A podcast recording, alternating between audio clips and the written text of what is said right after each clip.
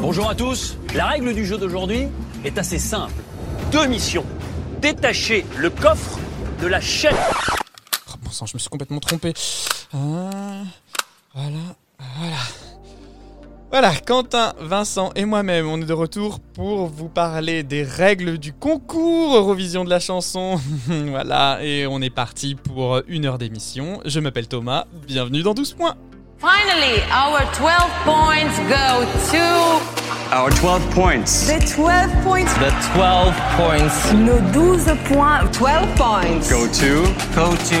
Go to Malta, Estonia, Iceland. l'Ukraine, Espagne, Italy, United Kingdom. Austria, France.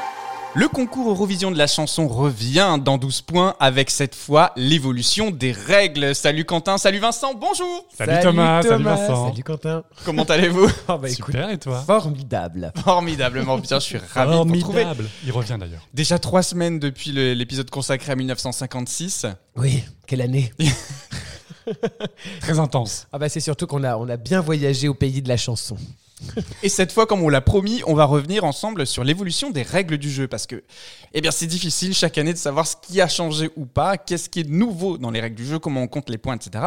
Mais on va avoir beaucoup de sujets à aborder. Du coup, on a pris la décision de découper cet épisode en deux. La première partie, c'est aujourd'hui, avec un premier bloc sur l'évolution des règles au regard des participants, et ensuite au regard de l'évolution du comptage des points. Vous êtes prêts? On est C'est prêt. parti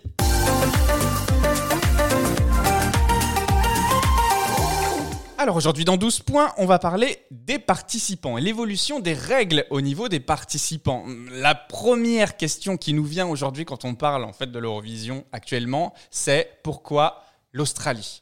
Alors on va commencer déjà par là, avant de, pendu à tes lèvres, déjà qu'est-ce qui va sortir? Avant de, mais globalement à chaque fois que tu parles de l'Eurovision aujourd'hui, les gens te disent mais pourquoi l'Australie? Oh bah c'est le côté koala et kangourou, hein, tu vois. Ça il- plaît toujours. ça manquait un peu, je pense, de d'animaux mignons. Mais euh, non, non, il faut, que- il faut savoir que l'Australie a été invitée en fait. hein, euh, Toujours invité d'ailleurs. Bah, maintenant, elle est, un elle est, enfin, c'est c'est passé vraiment en espèce de genre, elle est là, elle est là. mais- Oui, oui, elle est là, mais en fait, chaque année, l'invitation est, est refaite. C'est parce qu'elle met une bonne ambiance, donc du coup, on aime bien la voir aux soirées, donc on la réinvite l'année prochaine. À l'année prochaine, l'Australie. C'est vrai. elle- non, en fait, il y, a un vrai- truc de, de promotion. C'est-à-dire que l'Union européenne de radio-télévision se sert de l'Australie pour promouvoir le format en Asie. Parce qu'ils sont en train de, de construire un Asia Eurovision sur le même concept que, euh, que l'Eurovision en Europe. Alors, l'Australie fait partie du concours Eurovision de la chanson depuis 2015, l'année des 60 ans de l'Eurovision, où en fait on a décidé d'inviter l'Australie, qu'on sait très fan du programme. C'est ça qui est curieux, parce que c'est un programme qui est en direct. L'Australie, au moment euh, d'enregistrer Ils l'émission... dorment. Quelle heure il est en Australie quand c'est diffusé à 21h 4-5 heures? du matin, C'est incroyable. très tôt. Mais Et- pas- et on parce que d'ailleurs, on regarde les gens qui donnent les points en fait de Ils l'Australie. fatigués. Ils, ils ont des poches souvent. Ils ont vraiment des poches sous les yeux. Et on dit oh là là là là là là. Eh Mireille, réveille-toi, c'est l'heure de donner les points. Ah j'arrive. Un coup de make-up et hop là c'est parti. Elle faisait une power nap et bam, on l'appelle pour les points. Donc l'Australie était l'invité d'honneur de cette année, depuis elle est réinvitée régulièrement. Globalement, quand on pense Eurovision, on va penser Union européenne et même au-delà de l'Australie, il y a plein de pays qu'on a du mal à imaginer faire partie de ce concours, comme l'Azerbaïdjan. Israël, Voilà, La exactement. Turquie, qui n'y est plus. du coup, Non. Mais, elle y était. elle y était. On a vu en 1956 qu'il n'y avait que 7 participants. Aujourd'hui, on est sur un panel de combien de participants maximum, les garçons? Alors, l'Union européenne justement de, de radio-télévision vient de publier le fait qu'il doit y avoir au maximum 44 pays par année.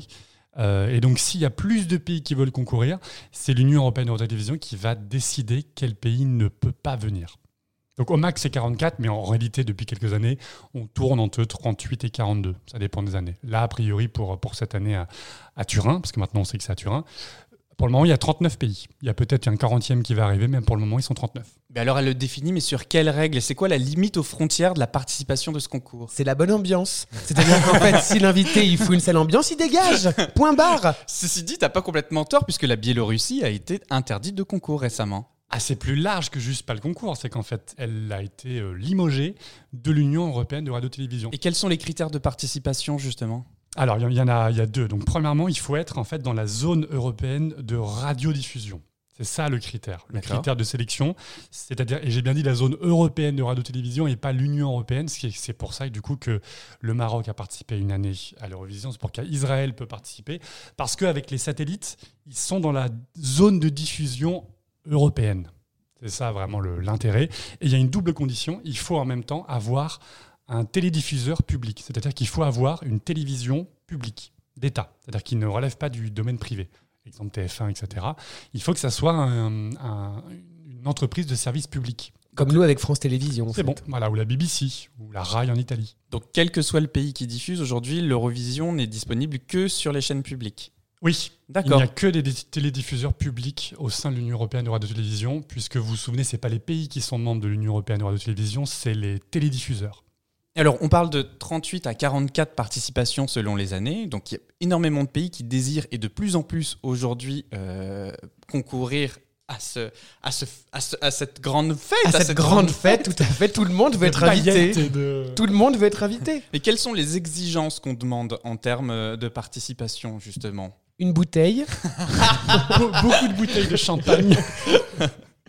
non, en fait, un- il y a une participation, une sorte de, de, de chèque, en fait, hein, tout simplement. Mhm. il, faut, il faut payer. Il faut payer. Cha- chaque pays a une cote-part, euh, une sorte de chèque à envoyer, comme une. Vous vous souvenez la coopérative quand on Mhm. était. La copette- arrive. La copette arrive. la coopérative à l'école primaire ou euh, eh ben c'est la même chose pour participer aux sorties scolaires euh, payées par la coopérative de l'école maternelle eh ben il faut que les parents payent pour leurs enfants bah là c'est un peu la même chose Mais c'est pas le zoo de Thoiry. Enfin, des fois oui. les mauvaises langues diraient que oui Donc, les participants payent pour participer à ce concours. Ça fait lien tout de suite, du coup, avec un sujet qui revient régulièrement quand on se pose des questions sur les participants à l'Eurovision.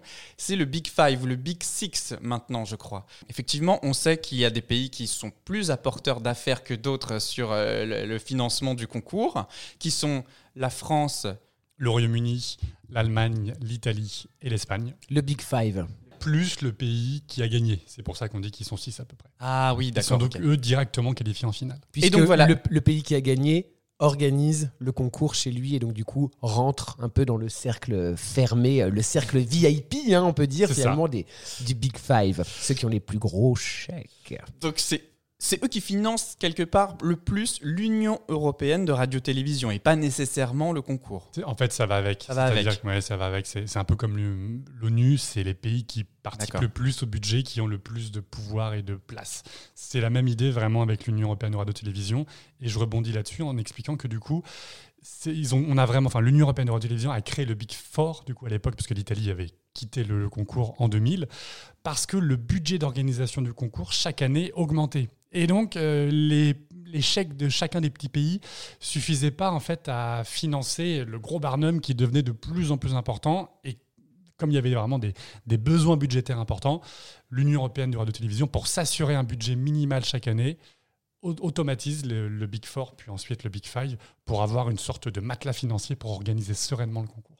Ah oui, d'accord, mais du coup, cette histoire de Big Five et qui finance euh, le plus a quand même un passe-droit vis-à-vis du concours euh, sur les autres pays européens qui investissent tout autant dans euh, la création de la musique, dans la communication de leurs artistes, etc. etc.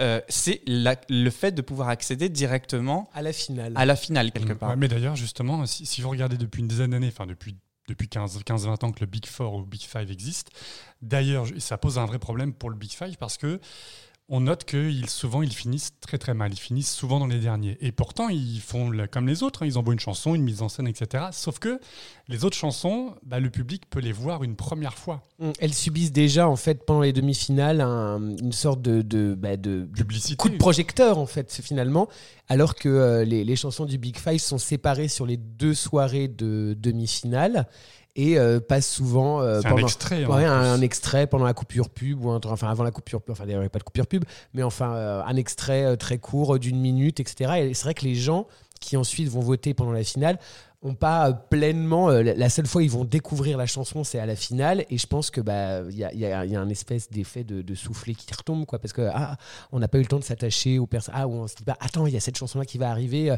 je sors de la cuisine, euh, je fais pas les carottes râpées tout de suite, quoi, tu vois. Après, enfin. moi, je te rejoins pas tout à fait sur cette analyse-là, parce que tu vois, moi qui regarde l'Eurovision, je ne regarde que la finale. Je ne regarde pas les demi-finales, et que ce soit pour euh, la partie euh, euh, Big Five ou, ou pas Ah bah, Big Five. dans- ce cas, ça Enfin, marche. jusqu'à présent, juste de- de- avec 12 points, je vais découvrir avec vous le, le prestige des demi-finales. Oui, parce que j'allais dire grossière erreur.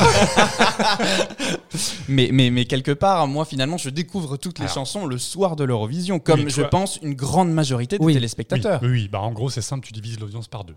Pour faire simple, c'est concrètement ça. En gros, le- les, premières, de- les demi-finales, c'est à peu près 50 millions de téléspectateurs. La finale, 100 millions. Donc, euh, mais je- moi, je rejoins plutôt Vincent, c'est-à-dire que, effectivement, si tu ne regardes que la finale, entre guillemets, t'es pas biaisé parce que tu découvres les 26 chansons euh, sur le moment, la soirée. Sauf que, regarde bien, 50 millions la première demi-finale, 50 millions la deuxième finale, 100 millions la, la, la finale. En réalité, ça veut donc dire que, à part, à part les, téléspectateurs de pays qui ont été éliminés, qui euh, regardent moins la finale, il y a très peu de personnes qui font comme toi. En tout cas, en France, le- les demi-finales sont peu regardées parce qu'on est directement qualifié en finale. Mais dans tous les pays où euh, ils jouent leur place en demi-finale, les pays regardent à fond.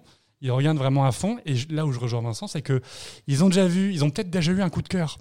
Ils Ah ont déjà oui. eu un coup de cœur sur les 35 chansons qui ont été diffusées. Et ben en fait, ils savent déjà pour quelle chanson ils vont voter. Et ils la revoient, ils se disent Ah ouais, c'était vraiment bien. Et hop, t'as as, gagné deux écoutes pour une chanson et t'engranges des points plus facilement que si tu l'as entendue pour la première fois. Quand bien même la chanson est bonne, elle va être dépassée par une chanson un petit peu moins bonne que tu as déjà vue, que tu as déjà entendue. Donc les participants sont plus ou moins avantagés selon s'ils font partie ou pas du Big Five par rapport à cette double diffusion.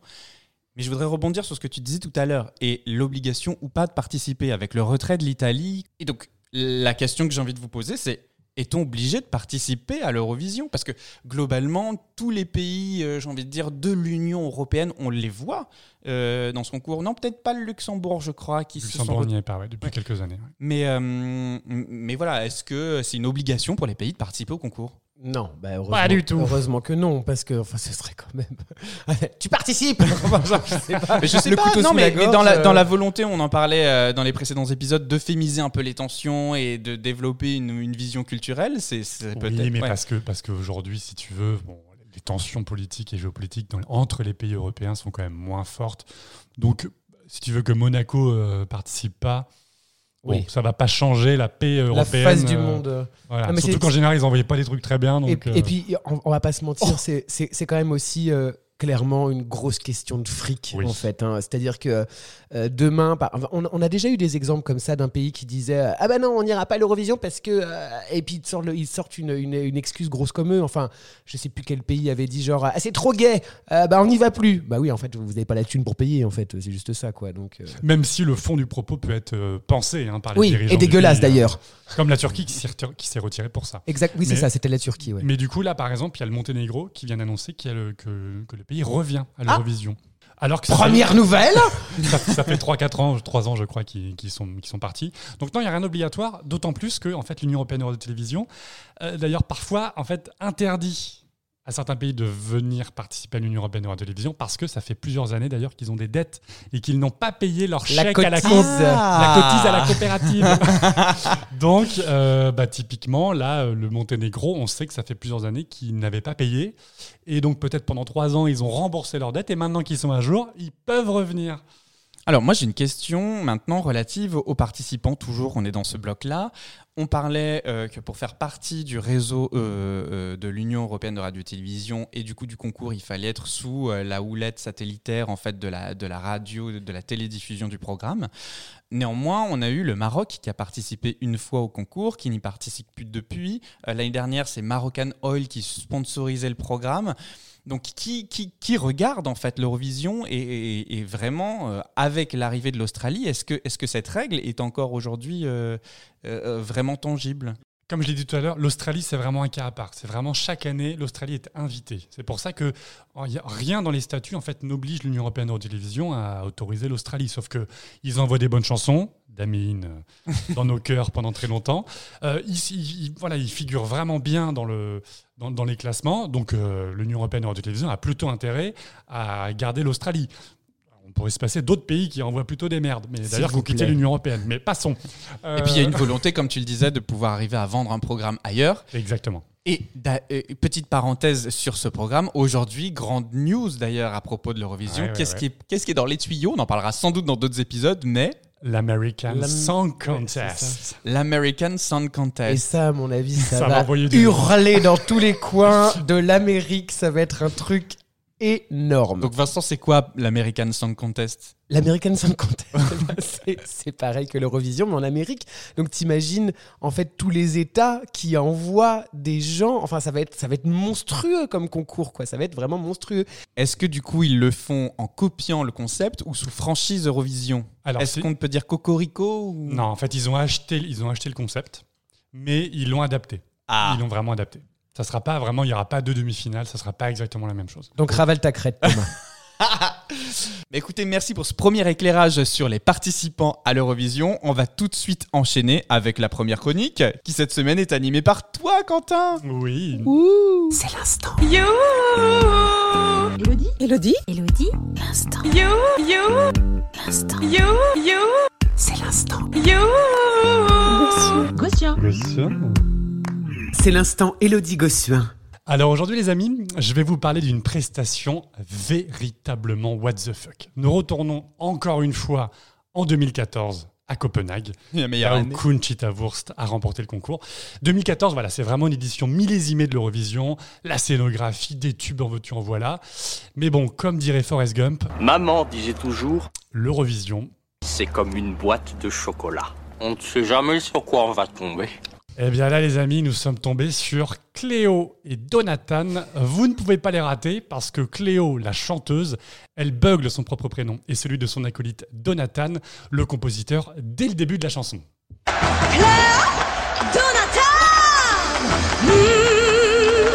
Alors voilà, Cléo nous chante My Sloviani, We Are Slavic, ce qui signifie en bon français Nous sommes slaves.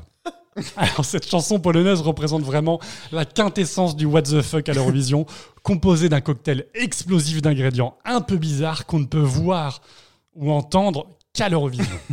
Premier ingrédient du shaker. Le style musical est une sorte de gloubi-boulga de pop, de musique folklorique d'inspiration slave et d'une sorte de pop rap polonais, comme seule l'Eurovision sait en faire.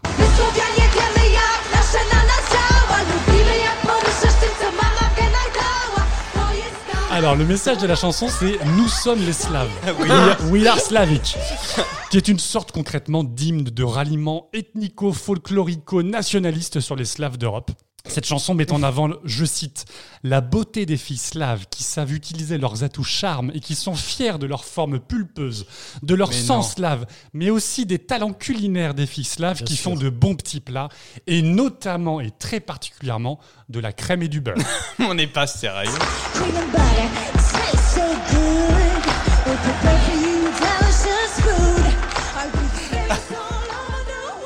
Non mais c'est pas vrai. Eh bah si, si, si, c'est vrai. Donc les propos sont rétrogrades et totalement sexistes dans cette chanson, mais cette stratégie polonaise est terriblement efficace puisque les Slaves recoupent à la fois les Polonais, les Tchèques, les Biélorusses, les Bulgares, les Croates, les Ukrainiens, etc. Bref, une bonne douzaine, quinzaine de pays d'Europe centrale, de l'Est et des Balkans. Résultat des courses, la Pologne termine cinquième du télévote. Oh. Ah quand même Eh oui, notamment en raflant de nombreux points des pays slaves. Ah, Ah, surprise évidemment. Mais pas que, car les Polonais ont un ingrédient secret, c'est le troisième ingrédient. troisième ingrédient, donc les costumes et la mise en scène. Donc euh, Clito, pardon, Cli- Clio, excusez-moi, notre chanteuse, je mets vraiment des énormes guillemets. Faut bien avouer, bon, c'est, ça chante pas très juste tout au long de la chanson. C'est même particulièrement mauvais, voire strident, voire pénible pour les oreilles. Estremous avec une sorte de mini-jupe bouffante bariolée de motifs folkloriques polonais qui permet de faire des tops à la culotte. Détectable par un œil averti, notre chanteuse est entourée de trois danseuses. bah, Pour le coup, 100% folklore avec de longues robes et des tresses et des cheveux, un peu comme des bigouden tripiaques à la sauce slave polonaise. Le tout dans un décorum rouge et blanc, les couleurs de la Pologne forcément, avec des motifs folkloriques omniprésents. Voilà, ça déjà, ça vous plante le décor. Mais le cœur de la prestation, il n'est pas là. plaît, plaît. C'est le quatrième ingrédient. Et celui-là, je pense que c'est vraiment l'ingrédient phare du succès. C'est Du cul, du cul, du cul. et plus particulièrement des boobs. Oui, des boobs, des seins, des nichons, bref, vous l'appelez comme vous voulez. Vous ne pouvez pas passer à côté, ils sont partout pendant 3 minutes. J'avoue. Il y en a vraiment partout. Bah, tout d'abord, il suffit de regarder la prestation en direct. Je vous invite à la regarder. Vous allez voir des écrans géants derrière les chanteuses, enfin, les- la chanteuse, d'énormes guillemets derrière la chanteuse. Et vous allez voir des poitrines. Vraiment des poitrines énormes, gigantesques, en 4 par 3. C'est, vous Tellement pouvez pas les louper. C'est vraiment, c'est, c'est vraiment c'est gigantesque. Mais surtout, c'est pas là où elles sont mises en avant, ces poitrines, ces boobs, ces nichons. Non, non, non, non. C'est qu'il y a deux nouvelles danseuses effeuilleuses, en fait. hein. C'est vraiment, on peut concrètement, c'est des effeuilleuses. Elles apparaissent à l'écran et là, faut bien avouer que la délégation polonaise s'est lâchée car elles n'y vont vraiment pas de main morte, nos deux comparses. Elles font péter le bustier, laissant apparaître en gros plan des poitrines bien charpentées pour aguicher le télévotant libidineux. C'est ouf. Tout d'abord, il y a une première effeuilleuse qui va remplir innocemment son petit seau d'eau sur le bord de la Seine. Car oui, il y avait de l'eau sur la Seine en 2014. Une vraie réussite, j'ai dépensé sans compter. Elle va remplir son, son petit lavoir portatif en bois pour nettoyer ses culottes en direct devant 200 millions de Non, téléspectateurs. mais c'était tellement vulgaire. ça. Normal, tout va bien. Et malencontreusement, maladroite comme elle est, elle essore sa culotte au-dessus de sa poitrine. Oh Ce qui humidifie et donc sexualise encore plus la scène. Et par flash, tout au long des 3 minutes, on voit en gros plan notre lessiveuse s'est trémoussée en avant sa culotte. La délégation polonaise, je vous l'ai dit, a eu la main lourde. Mais attendez, ce n'est pas encore terminé. Mais c'est pas vrai. De l'autre côté de la scène, une autre effeuilleuse. Sauf que là, elle fait autre chose. Donc elle, elle n'est pas en reste. Elle bat le beurre dans une batteuse. Vraiment, mais au, sens- au sens littéral du terme, elle bat le beurre dans Et une batteuse sœur. à beurre. dans une batteuse à beurre en bois. Mais vous vous en doutez, elle ne le fait pas comme Maïté et Micheline dans la cuisine des mousquetaires. Oh mon merci. Non, non, non. Elle fait ça en soubrette folklorique polonaise, ou slave, ou on ne sait pas trop ce que c'est. Avec là encore poitrine mise en avant et pincement de lèvres quand la caméra s'approche d'elle en gros plan, avec en prix un petit clin d'œil aguicheur un peu putassier. Mais bon, on n'est plus à ça pour aguicher le télévotant. Elle y va pas avec le dos de la baratte. Ex- Exactement. Donc, vous l'avez compris, cette prestation avec ces quatre ingrédients, notamment avec le quatrième ingrédient qui est le, le plus important, en tout cas pour le télévote polonais, euh, bah, c'est ça qui fait une prestation what the fuck à l'Eurovision. Et en même temps, on adore détester, mais c'est ça vraiment qui fait, qui scelle à l'Eurovision. Donc, Du beurre de micelle, du coup. absolument.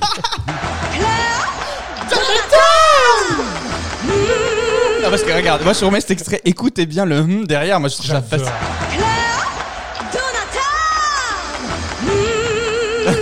Elle, elle- tu sens qu'elle va partir loin. Juste après, il y a- juste après, elle fait.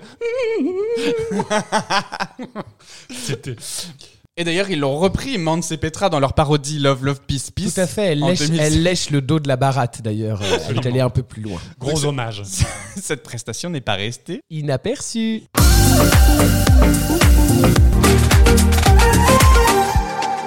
On reprend sur notre évolution des règles du jeu, cette fois avec le deuxième bloc consacré aux points, à l'évolution des points, à comment les points sont donnés depuis 1956, comment ils sont restitués en fin d'émission. Pour moi, globalement, l'Eurovision, elle se décompose en deux parties. T'as les chansons et puis t'as ce- cette fameuse distribution de points qui me donne à ce moment-là, moi, l'impression d'être vraiment européen. C'est, en direct, paf, paf, t'appelles toutes les capitales d'Europe. euh, C'est, il y a vraiment une, une, une- une euphorie Communion. dans ce moment-là. Moi, je fais, moi, moi, moi, je trouve que cette heure de re- restitution des points fait partie intrinsèque du programme et, et j'aime beaucoup la regarder, même si c'est parfois gonflant au bout d'un moment. Alors, C'est moins gonflant que ça ne l'a été. Exactement, j'allais te dire, tu l'as, tu l'as dit toi-même, c'est une heure. Aujourd'hui, c'est une heure la restitution des points. Au début des années 2000, ça pouvait durer une heure et demie, voire deux heures. C'est-à-dire que la moitié tous les points. de 1 à 12, donc vraiment un point pour la Belgique. Et il fallait répéter. Alors, à un moment, ils se trompent, ils refont tout. Aujourd'hui, ça va quand même beaucoup plus vite. Alors, au moins, on a l'avantage aujourd'hui de savoir qui donne quoi comme point. Mais souvenons-nous, en 1956, la Suisse gagne. Pouf On ne sait pas comment. On ne sait toujours pas comment. C'est le DAU. Et à l'issue de cette émission 1956, la toute première, la restitution des points se fait en direct. Et aujourd'hui, on est à combien de pays participants Entre 38 et 44, Quarantaine, ouais, on le disait. Chacun va délivrer de 1 à 12 points. Donc de 1 à 8, puis les points 10 et, Et 12. 12. Depuis quand, en fait, aujourd'hui, on donne jusqu'à 12 points? En fait, c'est depuis 1975. Alors, on passe hein, sur avant 75 parce que tous les ans, enfin tous les 2-3 ans, ça changeait. À un moment, c'était 1, 2, 3 points. Après, c'était 1, 2, 3, 4, 5. Bon, c'était pas très intéressant. Revenons vraiment sur les règles actuelles. C'est simple. En fait, chaque pays chaque jury à l'époque, parce que du coup il n'y avait pas de télévote, on, y va y venir, on va y venir un petit peu plus tard, devait noter les 10 meilleures chansons. Et c'est pour ça qu'en fait il n'y a que 10 notes, même si on va jusqu'à 12, on enlève le 9 et on enlève le 11. Et donc c'est pour ça qu'on va de 1 à 12. Et ça c'est depuis 1975. D'accord. Et avant ça, du coup, les jurys donnaient comment comment Bah, donner points Franchement, alors euh, ça changeait tout le temps, donc vraiment euh, c'était euh, à un moment donné, c'était chaque jury devait donner 1, 2 et 3 points Mhm. à trois chansons uniquement. Après c'était 1, 2, 3, 4, 5. Après c'était euh, jusqu'à 8, après c'était jusqu'à 10. C- Ça changeait tout le ça temps. tout le Voilà, Ils ont perfectionné la recette avec le temps. Exactement. Mais surtout, ça n'était qu'un jury qui donnait les points aux participants. Est arrivé le télévote, donc la possibilité aux téléspectateurs d'attribuer ces points, et c'est ça qui est intéressant aussi. Oui. Euh, à partir de quelle période? C'est ce, Attends. qui, c'est ce, qui bouleverse, c'est ce qui bouleverse d'ailleurs tout le classement hein, ça. maintenant. Ouais. En fait, depuis 1997. Avant Ah, 97, c'est si récent que ça? C'est très récent, c'est vraiment très très récent. Et en fait, je devrais dire 98, mais je vais revenir.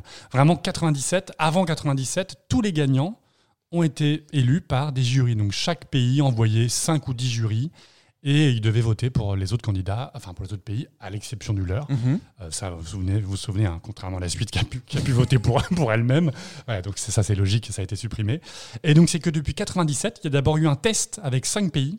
Donc avec euh, l'Allemagne, l'Autriche, le Royaume-Uni, la Suède et la Suisse.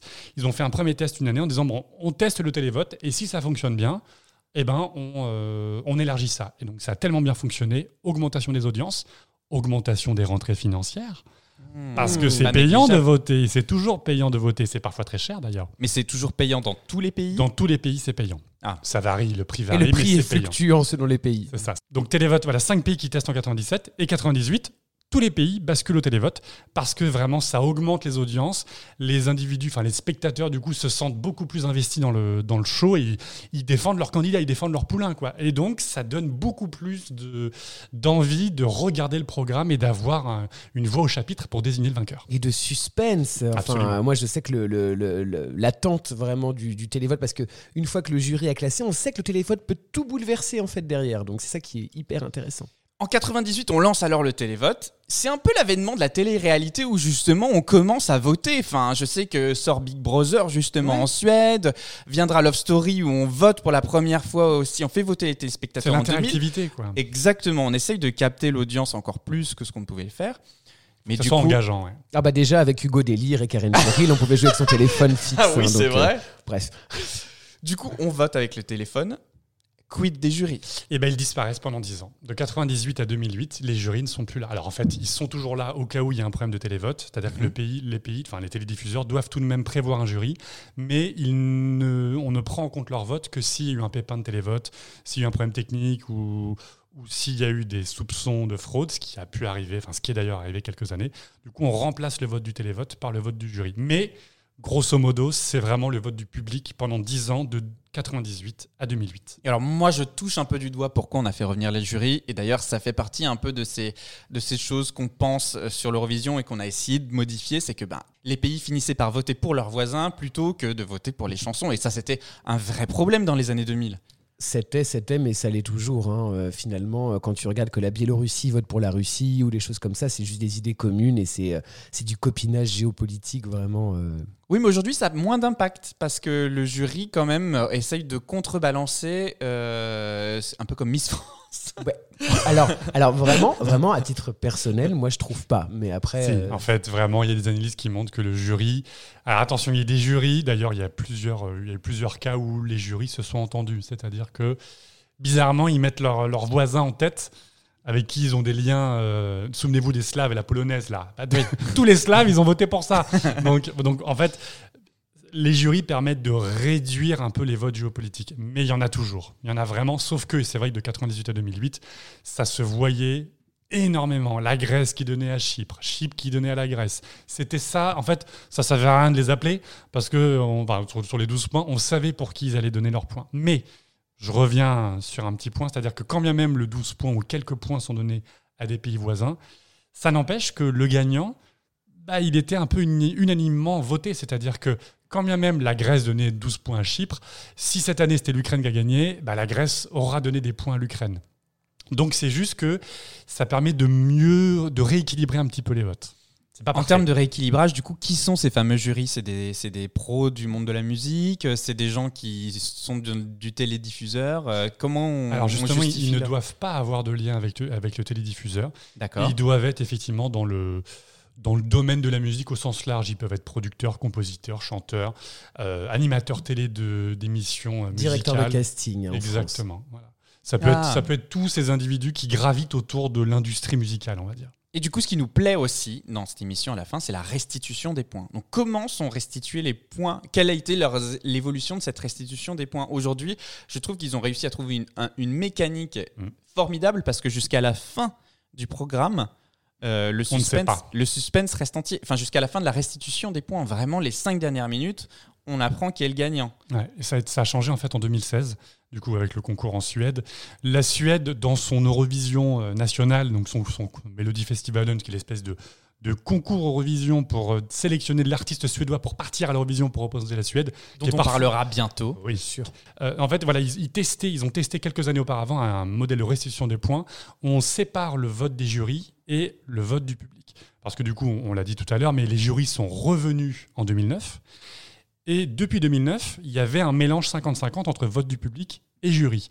Mais on ne savait pas ce que le jury avait donné comme point et ce que le public avait donné comme point. C'était une moyenne qui était rendue et il n'y avait qu'une note par pays, de 1 à 12. Et depuis 2016, en fait, le nombre de points explose. Donc, il y a des pays qui font 600, 700, 800 points parce qu'on additionne les deux tableaux. On fait, les jurys votent pour de 1 à 12 pour, euh, pour ce qu'ils veulent et le public vote aussi de 1 à 12. Dans un premier temps, on écoute depuis 2016, on va appeler tous les jurys qui donnent les points des jurys. Et dans un deuxième temps, et c'est là le, plus- le côté beaucoup plus médiatique, on additionne tous les points accumulés par un pays et on lui donne le résultat direct en disant tel pays, vous avez obtenu X points du public. Et donc, et ça change. Il y a un pays qui, s- qui se ramasse 0 points, celui d'après, il se ramasse 200 points, celui d'après, 44 points, celui d'après, 350 points. Il y a du suspense en Et c'est permanence. comme ça que notamment l'année dernière, gros choc parce que en mettant tous ces points en commun qu'on réannonce ensuite au pays, tout le monde devrait avoir au moins un point. Eh oui, non. Et l'année dernière, pour la première fois dans l'histoire de l'Eurovision, Pas quatre. la première fois. Ah Quatre. oui, oui, oui, quatre, oui. oui, quatre pays ont eu zéro point de la part du public. C'était assez dingue l'année dernière, la restitution des points. notamment un pays qui a eu zéro du jury et du public. Et là, pour le coup, c'est la première fois. C'est vraiment, il y a cette- c'est-à-dire que personne n'a aimé la chanson. personne, aucun pays ne l'a classée. C'était la Grande-Bretagne. hein. Ouais. Aucun pays ne l'a classé dans le top 10, ni jury, ni public. C'est quand même, euh, voilà, faut se poser des questions. hein. C'était le. Brexit. Et c'est vrai que ça pose aussi des questions de la géopolitique, euh, du Mhm. moment. Et on en revient. on- À chaque fois, j'aime bien le dire parce qu'on va vraiment y revenir sur tous ces sujets. On va, les, on va les décortiquer comme là, on vous décortique les règles. Mais on évoquera la politique et la géopolitique à travers l'Eurovision. Et notamment, du coup, ces espaces donnés aux revendications un peu politiques et géopolitiques à travers la restitution des points. J'ai deux questions encore qui me restent sur ce bloc-là des points. Le premier, c'est comment est-ce qu'on respecte le poids des pays? On le respecte pas. c'est Parce ça, que- il n'y a pas de respect, on te crache dessus, Parce d'accord qu'à quel C'est- moment Saint-Marin a autant de poids que la Pologne ou l'Autriche, par Saint-Marin exemple? égale la Russie, égale l'Australie. Tous les pays ont le même poids. D'accord. Mais du coup, par exemple, en France, tu peux Est-ce que avoir... c'est juste Non. c'est ça. C'est pas juste, mais c'est équitable. Parce qu'au niveau du, au niveau du télévote, tu peux très bien avoir 1000 personnes qui votent à Saint-Marin Ça fait 12 points. et qui peuvent faire basculer et, Alors. et le gain le concours. Parlons, parlons du, du télévote de Saint-Marin parce que c'est quand même c'est le pays, enfin c'est la Alors- principauté, juste parce que vraiment ça pose vraiment problème. Évidemment, je parle de Saint-Marin, mais on Des- parle non, mais, de mais- tous les mais- petits mais t'as pays. raison, hein. parlons Ah de. Saint-Marin déjà, essayons de le placer sur une carte. Et, En plein cœur de l'Italie. et ensuite, nous verrons. Non, vraiment, il y a un vrai problème de télévote parce que justement, certains pays euh, qui sont trop petits en termes de, de population, l'Union européenne de radiotélévision, en fait, empêche la reconnaissance du télévote pour éviter qu'avec 500 voix, tu gagnes 12 points. Et il y a d'autres pays où le réseau téléphonique en fait est trop proche du réseau téléphonique d'un autre pays, c'est le cas de Saint-Marin. L'indicatif téléphonique de Saint-Marin, c'est le même que l'Italie. Donc par principe, en fait, un habitant de Saint-Marin vote en fait pour les points donnés par l'Italie en termes de télévote. Et donc, l'Union européenne de radiotélévision a sorti une sorte de formule magique. Accrochez-vous, donc là, c'est quelques pays hein, qui, qui, qui a ça. En fait, le télévote de Saint-Marin est inventé numériquement. On fait une, on fait une moyenne. C'est intéressant. On fait une ça. moyenne sur les cinq dernières années de pays comparables à Saint-Marin. c'est-à-dire dans les choix culturels, dans les choix musicaux de Saint-Marin.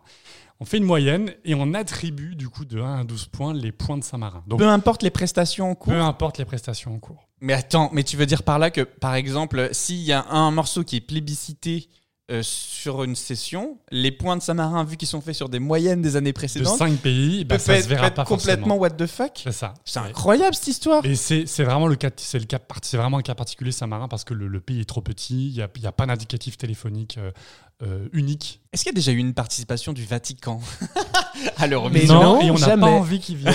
Non. on, a, on a eu les prêtres d'Ildivo, euh, mais C'était très bien. Oh, Moi j'aimais beaucoup. pas du tout. Non, je pense que le Vatican, je suis pas sûr que ça soit dans le dans la politique euh, du Vatican actuellement.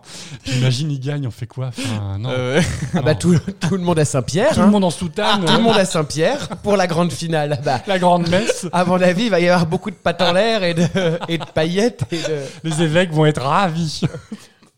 Alors justement, avant la grande finale, on l'a dit, il y a deux demi-finales. Le système de points est différent pour les demi-finales. Comment fonctionne-t-il? Et qui vote? Alors, les, cinq pays, donc le, le Big Five, vous vous souvenez, plus le pays, plus le pays qui organise, sont répartis 3 et 3 dans une des demi-finales. Ce qui fait que d'ailleurs la France a l'obligation, enfin France Télé, a l'obligation de diffuser au moins la propre demi-finale dans laquelle elle vote. Elle participe pas, mais on vote. Quand je dis participer pas, c'est qu'on n'envoie pas notre chanson, parce qu'on est qualifié directement en finale, mais la France doit voter. Ce qui fait qu'en fait, le, le fonctionnement des points est vraiment identique. Il y a un jury, il y a un, il y a un vote du public, et on fait pareil, on additionne les deux tableaux, et les dix premiers partent en finale, et ceux qui sont 11e plus, plus, plus, sont éliminés. Et ça fonctionne de la même manière. Jury, télévote. Exactement. Exactement. Exactement de la même manière. Mais comme on le comprend, les règles sont fluctuantes finalement. Mais maintenant, ça y est, c'est plutôt bien uniform- uniformisé. Et la dernière question que j'ai envie de poser, depuis quand 12 points?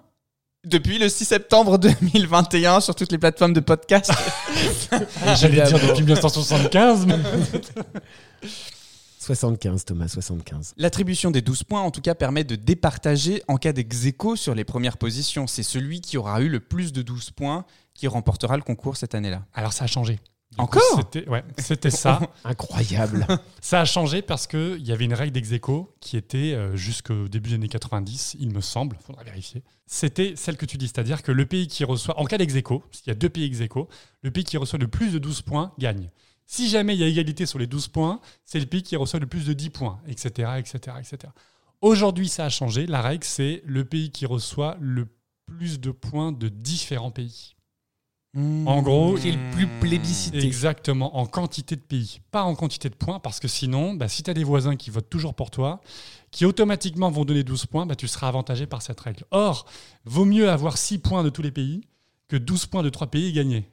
C'est ça la règle. Rendez-vous la semaine prochaine pour l'interrogation sur le fonctionnement d'attribution des points à l'Eurovision. En tout cas, on espère que ce bloc des points vous a plu. On enchaîne tout de suite avec cette chronique qui est plébiscitée, Vincent, je dois dire. Bien sûr, évidemment. La chronique des hurleuses.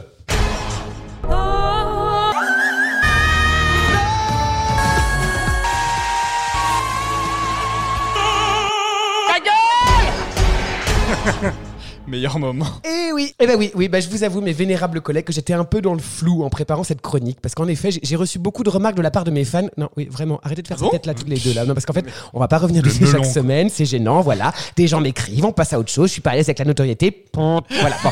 Alors, j'étais donc un peu dans le flou, hein, parce que j'ai reçu beaucoup de remarques qui disaient. Oui, euh, t'aimes les hurleuses, mais tu leur tapes dessus. Oui, bah parfois il y a des messages vocaux, et vu que je suis très dans l'imitation, je me permets de vous reproduire les voix. Tu les encenses pour mieux pointer leurs erreurs. Alors, à tous et à toutes, je veux vous dire. Je vous ai compris Alors oui, oui, on va parler d'une hurleuse bien particulière puisqu'on va aborder ce moment gênant où la hurleuse, eh ben parfois ça ne suffit pas. Et si vous avez suivi et que vous avez capté ma subtile dédicace au général de Gaulle, vous vous doutez qu'aujourd'hui on va parler de guerre, de mortes plaines et de colombes qui s'envolent à tire d'aile. On va bien sûr parler de Lisa Angel. Il ne me reste que des larmes. Mais alors, Vincent, d'où vient-elle? Alors oui, parce qu'après cette introduction fort gay, hein, voilà, on a envie de savoir de qui on parle. Eh bien, Lisa Angèle, de son vrai nom Virginie Vetrano. C'est une chanteuse qui est née en 1968, qui nous vient tout droit du soleil de la Côte d'Azur. Oui, je suis aussi très loin en accent, je suis un vrai couteau suisse comme mec. Donc sa jeunesse est un, un peu floue, hein, tout comme mon état et cette chronique. hein. On n'a que des petites bribes d'infos par-ci par-là, comme quoi elle aurait participé à plusieurs radiocrochets au Conservatoire de Nice entre ses 11 et ses 14 ans, avant de faire euh, du piano-bar, jusqu'à ce que Didier Barbelivien lui-même lui écrive un single en 2001, mais qui ne rencontrera pas le succès escompté.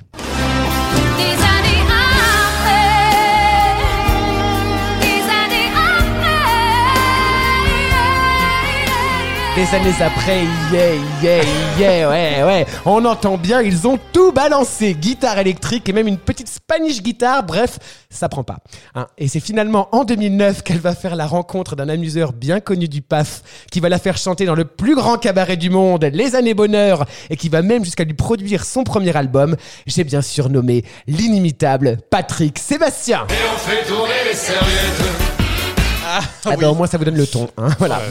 Bref, s'ensuit plusieurs albums à la renommée douteuse, plusieurs duos oubliés, plusieurs reprises médiocres, comme cette reprise en français de The Power of Love, subtilement traduite par Je saurais t'aimer. Je serais t'aimer plus fort.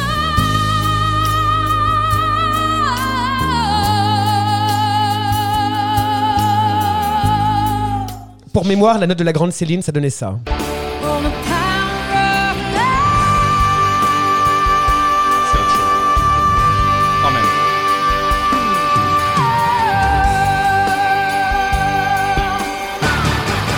Ouais, elle la poutre, elle la poutre. Mais alors nous ne sommes pas là pour faire des comparaisons, nous sommes là pour arriver à ce qui nous intéresse dans le fond, du fond, des tréfonds de la pensée de la directrice des divertissements et des jeux en 2015 à France Télé, à savoir Nathalie André, l'ex-directrice de la Star Academy après Alexia Laroche-Joubert, qui décide de l'envoyer au casse-pipe, euh, pardon, à Vienne, pour représenter la France à l'Eurovision avec la chanson N'oubliez pas. Et je vis là, n'oubliez pas, effacer des cartes et des mémoires. Non mais Vincent, parle-nous donc un peu de sa performance à l'Eurovision 2015. Oula Oui, oula hein, Parce que cette performance, c'est un peu comme un bâton merdeux, comme dirait ma vénérable grand-mère. On ne sait pas par quelle boule prendre. Alors la chanson déjà, la chanson, oui, c'est bien. On va commencer par la chanson. Elle est écrite par Robert Goldman, oui, oui, le frère de Jean-Jacques. Et c'est là qu'on peut se rendre compte que le talent ne touche pas tout le monde équitablement au sein d'une même famille. Dans cette chanson, on nous parle clairement de la guerre, des ravages de la guerre, des ruines de la guerre, de la guerre, guerre, guerre, guerre, guerre, guerre. En un mot, c'est gay. Hein on nous y décrit un village comme une image d'épinal sortie tout droit d'un bouquin de propagande de la ruralité. Je me souviens du rire des enfants, voix des hommes quand ils partaient au champ, les fêtes des moissons, l'odeur dans les maisons, les éclats d'amour et de joie. Voilà, ce, ce village qui est ensuite ravagé par la guerre et ces méchants, ultra vilains, pas beaux ennemis qui n'ont que des mots de haine que l'on ne connaissait pas. C'est là que le bas blesse hein, quand même parce que je ne sais pas, mais moi, hein, chanter la guerre 14-18 dans le pays où l'assassinat de François Ferdinand a déclenché cette même guerre. Oui, oui, Quentin, vous n'avez pas le monopole de l'histoire de France, hein, d'accord Hein, Je pense que c'était pas une bonne stratégie pour s'attirer la sympathie des locaux. Bon bref, c'est plombant, c'est poussiéreux, c'est pas moderne pour un sou et on se fait chier. Hein bon voilà. Pour en rajouter une couche et te montrer qu'on est bien triste, on te fout en arrière-plan des animations 3D de colombes qui s'envolent dans un village en ruine digne d'un PowerPoint raté au mariage de ta cousine, avant que quatre troubadours dont le corps te donne envie de t'enrôler immédiatement dans l'armée de terre, d'air, de mer, n'importe, en tout cas option fanfare renforcée, viennent faire semblant de tapoter sur leur tambour en marchant d'un pas cadencé. Le tout se finit sur un écran de veille Windows 98. Oui, oui, c'est lui avec le ciel bleu et les nuages blancs. Où Lisa Angel et ses soldats sont figés le poing levé. Amel Ben serait fier. Et enfin, cerise sur le gâteau. Comme on dit, the crop of the top, le pompon sur la Garonne. Eh ben, c'est la voix de Lisa Angel. Lisa Angel, c'est comment dire, c'est- ça chante, oui, hein, ça, ça chante, mais ça chante vieux. hein. Elle a ce truc très particulier des chanteuses de baluche, c'est de faire bouger sa mâchoire inférieure pour forcer le vibrato. Et le vibrato, ah, parlons-en du vibrato. Quand ils sont arrivés, ils étaient des milliers, avec des mots de haine Voilà. Et puis alors, comme elle se prend pour une belle femme noire puissante, elle te place quelques roaring histoire d'être dans le coup. Ils ont voulu que c'est résolument moderne. hein. Et alors, même si la petite nous fait une dami hymne, et si vous avez bien suivi l'épisode précédent, vous savez de quoi je parle, et que ça monte, ça hurle, et bah, ça n'en finit plus de nous casser les oreilles. La pauvre Lisa est plantée au milieu de la scène dans une robe noire, avec des collants noirs, des bijoux noirs, des cheveux noirs, un maquillage noir et certainement des idées noires, hein, tant son interprétation sent la dépression. Alors, je veux bien que le thème ne soit pas gay, mais à rajouter du sucre sur du miel, le tout devient un peu indigeste. Alors, on finit le tout par une injonction.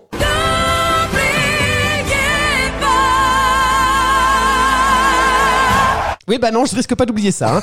Et alors ce soir-là, Lisa Angel passe en deuxième position et se classe 25e sur 27, avec 4 points donnés gracieusement par Saint-Marin et un pays qui a beaucoup souffert, l'Arménie. Bref, c'est ce qu'on peut appeler une grosse plantade. Lisa Angel dira après sa prestation J'ai honte. Et Nathalie André déclarera Ma connerie est d'y être allée avec une voix plutôt que d'y être allée avec Enrique Iglesias. Et paf, petit acte pour Mance Zel Merlot qui remportera le concours cette année-là. Mais, et depuis alors?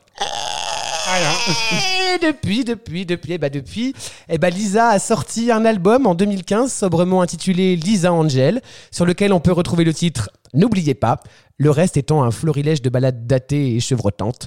Avant qu'elle ne refasse surface en 2019 sous son prénom Virginie dans l'émission The Voice, avec une reprise de This Is Me de la comédie musicale The Greatest Showman.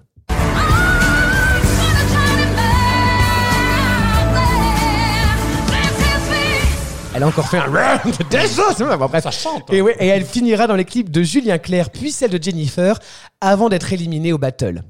Bon, on va pas s'éterniser car même si la personnalité de Lisa Angel est touchante, quand c'est raté, c'est raté.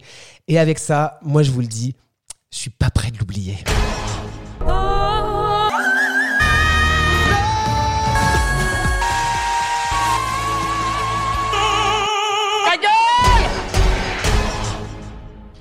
Non mais je me souviens, c'était une catastrophe. Tu t'as pas oublié toi non plus. Non mais je- alors ça c'est que j'ai Malheureusement, clairement pas oublié. N'oubliez pas. C'était une année génialissime 2015, on en parle. mal. La cérémonie d'ouverture était incroyable. Chita qui décolle. Et bah Lisa Angel qui se crache. Qui plombe tout. Et ben en 2016, Mance et Petra diront qu'il ne faut pas faire de chansons sur la guerre. love, love, peace, peace. Ils ont pas retenu la leçon. Bah non, tu regardes euh, Abba avec Waterloo, ça avait bien marché. Oh, c'est pas tout à fait une chanson sur la guerre, hein, c'est plus une histoire d'amour. Oui, qui mais est- on dit Waterloo. Oui, c'est ça. Enfin, c'est un souvenir heureux pour les Anglais, mais pas pour les Français. C'est ça. Alors, on a revu ensemble l'évolution des participations qui sont passées de 7 à 38, voire 44 participants, qu'il y a des demi-finales, maintenant il y a une finale. On a vu quelle était la limite aux frontières, pourquoi l'Australie participe. Maintenant, vous avez les réponses. On a également vu un peu les mécaniques de, de- de points et on espère que vous retiendrez tout pour l'interrogation qui est prévue la semaine prochaine ou sur Instagram dans nos stories. Mais maintenant, place à la séquence 12, points C'est le moment de défendre la chanson qu'on écoutera à la fin de l'émission. Chacun va pouvoir défendre son meilleure partie ce- aujourd'hui. Son bout de gras La Quen. Vincent commence par toi. Allez, c'est parti. Allez, alors attention, nouvelle règle, puisqu'on n'a plus que deux minutes pour convaincre. hein. Alors attention, Bisous, sweetie. quelqu'un chronomètre, évidemment. Je lance, attendez. Top. Alors attention, c'est parti deux minutes pour convaincre parce que c'est un hommage à mon ami Sweetie.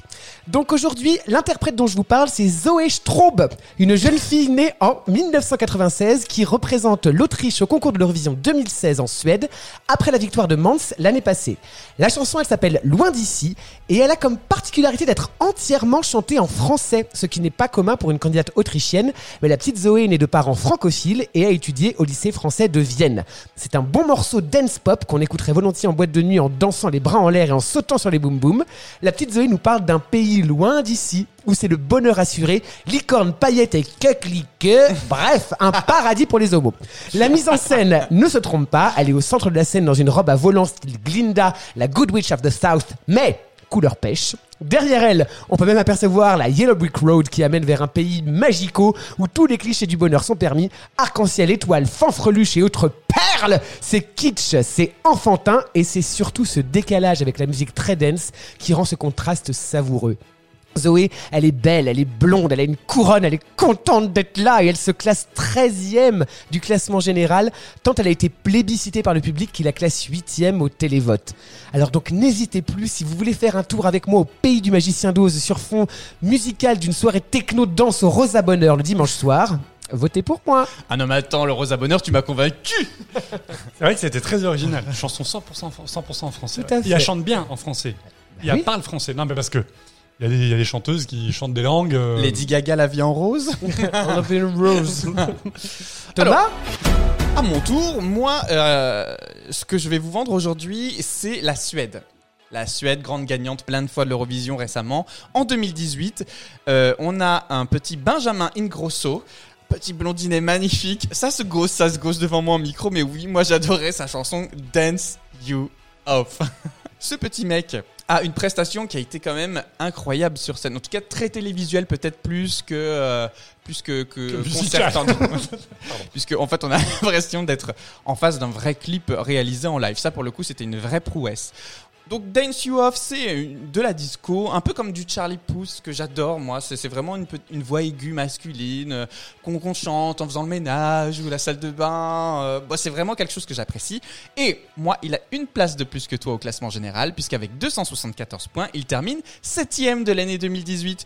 Donc si vous avez envie d'entendre une musique qui vous fasse danser, qui vous mette de bonne humeur et qui est vraiment agréable aux oreilles, votez pour moi avec Dance You Off Charlie Puth. Non, euh, Benjamin Grosso, Ah bah pardon. oui, attention.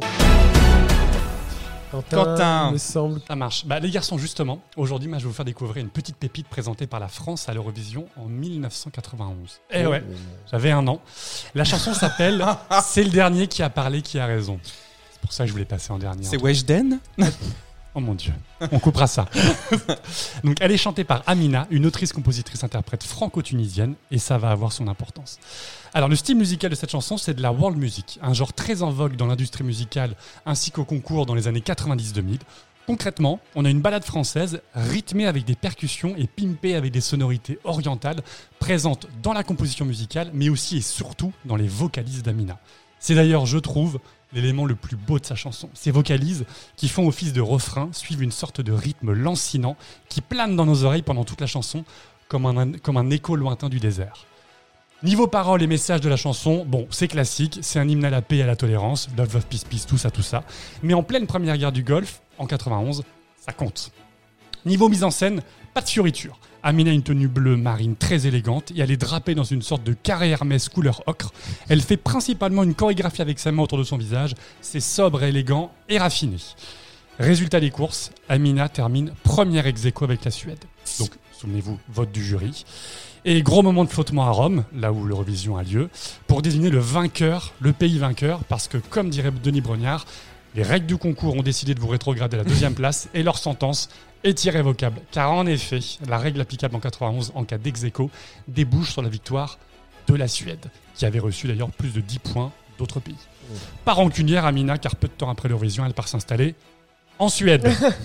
Alors voilà, je voulais juste rendre hommage à Amina et sa très belle chanson sonorité méditerranéenne, et particulièrement ses vocalises très poétiques qui sont passés à deux doigts de la victoire en 91.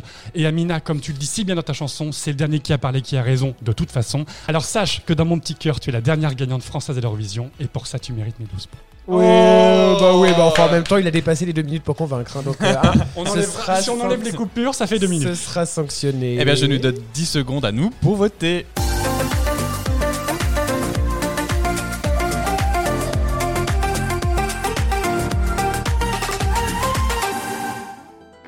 Ça y est, tout le monde a voté Bah oui, Eh ben, c'est Vincent, bon. vas-y, c'est parti. Alors, tout. alors, attention, attention.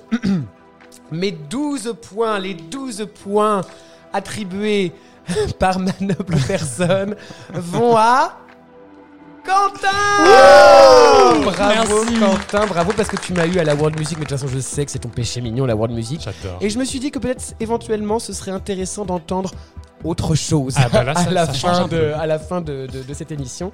Et Thomas, Thomas, je t'ai attribué 8 points. Ah, quand même, ça me fait oui, plaisir. parce que c'était pas si Ça mal. fait En fait, la mise en scène était sympa. Après, la chanson pète pas des, pète pas des flammes. Mm. Mais écoute, euh, voilà, euh, 8 points euh, bien mérités, Thomas. Eh bien, à moi et Quentin, je te donne également Oh. 12 points aujourd'hui, ce qui fait que tu gagnes pour la première fois le jeu des 12 points. Mais c'est Amina qui va être contente. Mais je dois avouer que j'ai été euh, très difficile à, à- à départager, puisque Vincent, je t'ai donné 10 points. Oh, merci, c'est très gentil. Je t'ai donné 10 points. Oh bah c'est Zoé qui va être contente. Zoé Straub. Alors pour moi, je vais donner mes 12 points à Vincent. Moi, merci. Personne n'a voulu de Benjamin Grosso. Non, pas du tout. non, pas du tout. Alors j'avais j'avais vraiment bien aimé, c'était frais sa chanson, c'était vraiment bien. Mm. Bon, ça faisait un peu quand même euh, un mélange d'Alice au Pays des Merveilles et euh, Magicien d'Oz. Ah bah oui, Mais, mais ça passait, ça du changeait. vomi de licorne. Un peu, oui. Et puis euh, pour Benjamin Ingrosso, Thomas, je t'ai donné 6 points. Parce que. Sévère. Alors sévère, pourquoi? Parce que là, c'est tout ce qui, qui pose problème pour moi avec la Suède à l'Eurovision. C'est ce qu'on appelle des- une suédoiserie. C'est qu'en gros, et c'est vrai, et une, une année sur deux, enfin, il n'y a pas d'ordre, mais il n'y a, pas- y a pas de charme à la chanson. Tout est dans la mise en scène. Tout les est très jurys, calibré, c'est vrai. les jurys adorent. D'ailleurs, je crois qu'il a été très bien classé par les jurys. Il a fini avant-dernier du vote du public. C'est-à-dire que voilà, il y avait vraiment un écart gigantesque. Après, visuellement, c'était bien fait. Je suis d'accord avec toi. Ça fait comme un clip, les néons et tout. Il danse, enfin, ces trucs. Mais il sait pas chanter, hein, concrètement. Non. voilà. Donc, c'est pour ça que je te donnais 6 points. C'est c'est- c'est une note moyenne. C'est pas mauvais. Eh ben je prends, je l'écouterai moi-même dans ma salle de bain. Fais donc ça, Thomas, en te nettoyant avec ta loufa. On va donc écouter Amina et vraiment, je suis très content parce que c'est la dernière fois, donc cette année en 2021, la France a fini deuxième, mais on était loin en termes de points. Et là, on est passé vraiment à deux doigts de gagner puisqu'on était premier ex aequo. Et si nous avions appliqué les règles actuelles de 2021, la France aurait gagné l'Eurovision 91 avec Amina. Et on aurait, été, on aurait arrêté de nous rabâcher les oreilles avec, Avec Marie-Myriam. Marie-Myriam. C'est ça. Et ben c'est ainsi que se termine l'épisode 3 de 12 points consacré à l'évolution des règles du jeu. On se donne rendez-vous très prochainement pour l'épisode 4 dans 3 semaines du coup. Merci à tous ceux qui nous suivent sur les réseaux sociaux. Un grand merci à Marc-Antoine notamment si tu nous écoutes pour la préparation de cette émission. Merci à toi Quentin, merci à toi Vincent. Mais merci, Merci à à vous, toi. enfin. Mettez-nous des étoiles sur les applications Oui, Apple Podcast. étoiles. Abonnez-vous, parlez-en autour de vous. Partagez, tweetez, euh, postez sur Instagram, bref. TikToker. utilisez les- Voilà, TikTokons. En tout cas, merci d'être fidèle à 12 points. On se retrouve très vite pour la suite de nos émissions. Et on se quitte avec Amina. Bye bye. Bye.